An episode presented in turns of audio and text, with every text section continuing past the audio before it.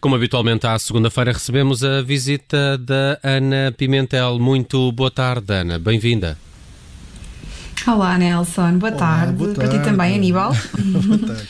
Ana, a editora de. Boa semana. A editora de tecnologia startup do Observador está aqui sempre à segunda-feira.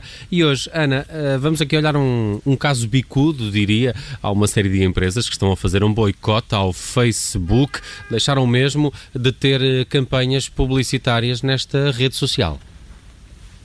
É verdade, é mesmo um caso bicudo, Nelson, é isso mesmo. São já várias as empresas que decidiram boicotar o Facebook nos últimos dias. A mais recente, eh, anunciada hoje, por exemplo, foi a Starbucks. A antes dela, já a multinacional Unilever, que comercializa bastantes marcas, não é? Bastante conhecidas, como a Dove, a Bestseller ou a Lipton, por exemplo. Também já a Coca-Cola tinha anunciado que iria ehm, fazer- participar neste boicote ao Facebook. E como é que isto tudo está a acontecer? Bom, todas elas decidiram suspender as campanhas de publicidade que tinham na rede social liderada por Mark Zuckerberg. Ah, porquê? O que é que está aqui na base disto? Está aqui muito a escalada do discurso de ódio e de desinformação que o Facebook permite e com a qual estas marcas não se revêem e de alguma forma estão a querer contrariar e provocar aqui alguma, alguma mudança. A Starbucks, por exemplo, decidiu suspender as campanhas nas plataformas lideradas por Zuckerberg onde se inclui o Instagram, não é? Porque o Facebook também detém o WhatsApp e o Instagram por tempo indeterminado. A empresa diz que acredita em unir as comunidades tanto online como offline e que os líderes das empresas têm de se reunir para haver uma mudança real e sobre esta mudança real posso falar melhor um pouco mais à frente. A Coca-Cola, por exemplo, anunciou, lá está, todas elas anunciam que vão suspender e tem aqui eh, pormenores diferentes. A Coca-Cola diz que vai, vai suspender a publicidade em todas as redes sociais e aqui não é só apenas no Facebook, também inclui o Twitter, a partir de 1 de julho e que o fará pelo menos durante 30 dias, porque quer reavaliar, diz a empresa também em comunicado, as políticas e estándares de publicidade e determinar se são necessárias revisões internas. Ah, a Coca-Cola diz até que deve esperar mais dos parceiros de redes sociais para livrar as plataformas de ódio, violência e conteúdo impróprio e apela ah, claramente a uma maior ah, responsabilização, ação e transparência por parte destas mesmas empresas de redes sociais. Já a Unilever, por exemplo, decidiu suspender os anúncios nas plataformas do Facebook, Instagram e Twitter nos Estados Unidos até ao final do ano. E já são Portanto, mais muita de, coisa ainda que vai acontecer. mais de 100 empresas que estão neste boicote. E porquê? Consegues-nos explicar? Claro que sim. Uh, sim, são mais de 100 empresas que querem obrigar, lá está, o Mark Zuckerberg a responsabilizar-se pelo discurso de ódio que existe na plataforma.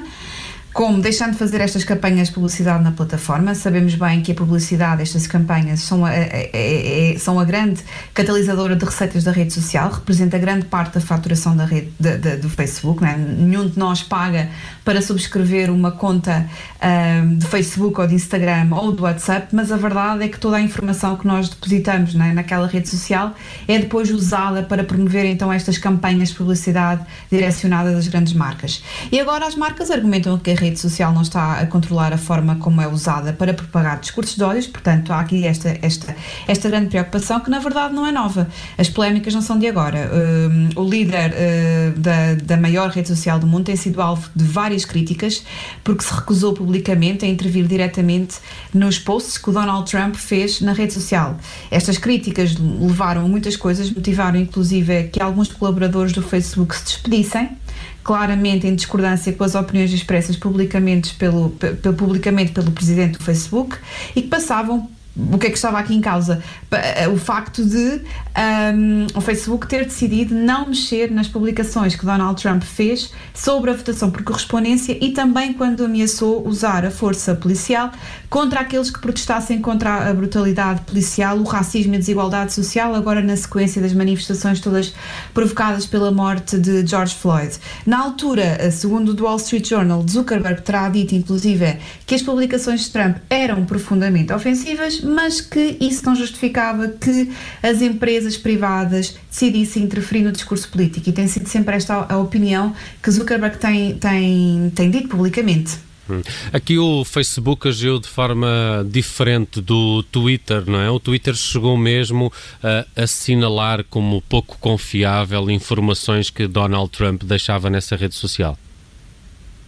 Exatamente, foi isso mesmo, Nelson. O Donald Trump, aliás, na sequência desse, desse fact-check que o Twitter fez às publicações de Donald Trump, o presidente norte-americano chegou mesmo aqui a abrir uma, uma guerra contra o Twitter. Temos até uma app da vizinha sobre isso, que para quem nos ouvir em podcast pode ir pesquisar num dos episódios anteriores, porque o Twitter, não é, que é concorrente do Facebook, optou por lá estar a fazer esse tal fact-check às suas publicações e classificá-las como enganadoras, ou seja, que não correspondiam totalmente à verdade e também que incitavam à violência. Esta opinião foi inclusive publicamente reivindicada por Jack, Dorsey, não é? o diretor executivo do Twitter, que teve aqui uma postura muito diferente da de, da de Zuckerberg e que quando o Zuckerberg no Facebook optou por ir por outro caminho, não é? contrariando aquilo que, que, que, Jack Dorsey fez no Twitter, acabou aqui por criar um ambiente um pouco mais hostil neste ecossistema de, de redes sociais.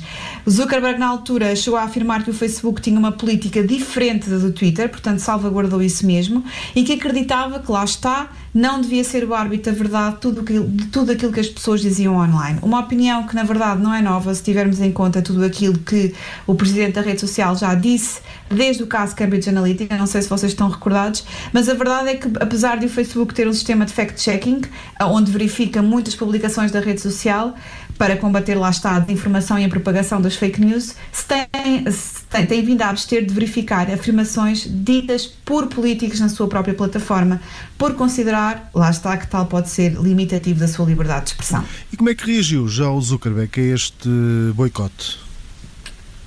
Zuckerberg, bom, com um anúncio surpresa, também ele deve ter ficado surpreendido e também um pouco assustado, porque de facto estas empresas representam grande parte das receitas do, do, de publicidade do Facebook. Pouco depois de a Unilever ter tornado a sua decisão pública, Zuckerberg revelou que o Facebook vai passar a incluir então, portanto, houve aqui uma mudança, uma mensagem semelhante à do Twitter em todas as publicações que violem as políticas da rede social, mas cujo interesse público justifique que continuem online. Uh, basicamente aquilo que o Twitter fez com os tweets de Donald Trump. Portanto, elas continuavam online, mas tinham aquela, aquela referência de que eram enganadoras. A rede social, pelos vistos, vai também incluir nestes posts uma ligação para uma página interna sobre eleições, com informações sobre os candidatos e outros temas relacionados com, com a política um, norte-americana e não só, mas em todas as publicações que incidirem sobre eleições vai haver então informação sobre, sobre, sobre candidatos, uma informação que vem, que vem de fontes fidedignas, incluindo, lá está, as, as afirmações feitas por políticos. Além disto, as publicações que possam levar à violência, né, porque era aqui outro grande tópico, que possam levar à violência ou privar as pessoas do seu direito de votar, vão ser removidas independentemente do autor, ou seja, mesmo que sejam políticos. Portanto, acho que este boicote está a obrigar mesmo Mark Zuckerberg a dar aqui um passo atrás. Hum. Ana Pimentel, e amanhã, porque é terça-feira, há newsletter Startups. Nelson, é isso mesmo. Não vai haver um passo atrás na minha newsletter, espero que não. Portanto, uh, ali pelo meio da tarde, final de tarde, claro que sim, as novidades sobre os negócios tecnológicos chegam ao correio dos nossos leitores, sempre com o um update da semana que passou e também com alguma reflexão sobre estes tempos tão conturbados que vivemos de, de, pandemia e digitalização de tanta coisa. Portanto, sim, amanhã newsletter startups, como já vem sendo um hábito que não vai, que não vai, não vai, não vai ter nenhum passo atrás. Confio que sim. Combinado. Ana Pimentel, às segundas-feiras na tarde em direto com a app da vizinha.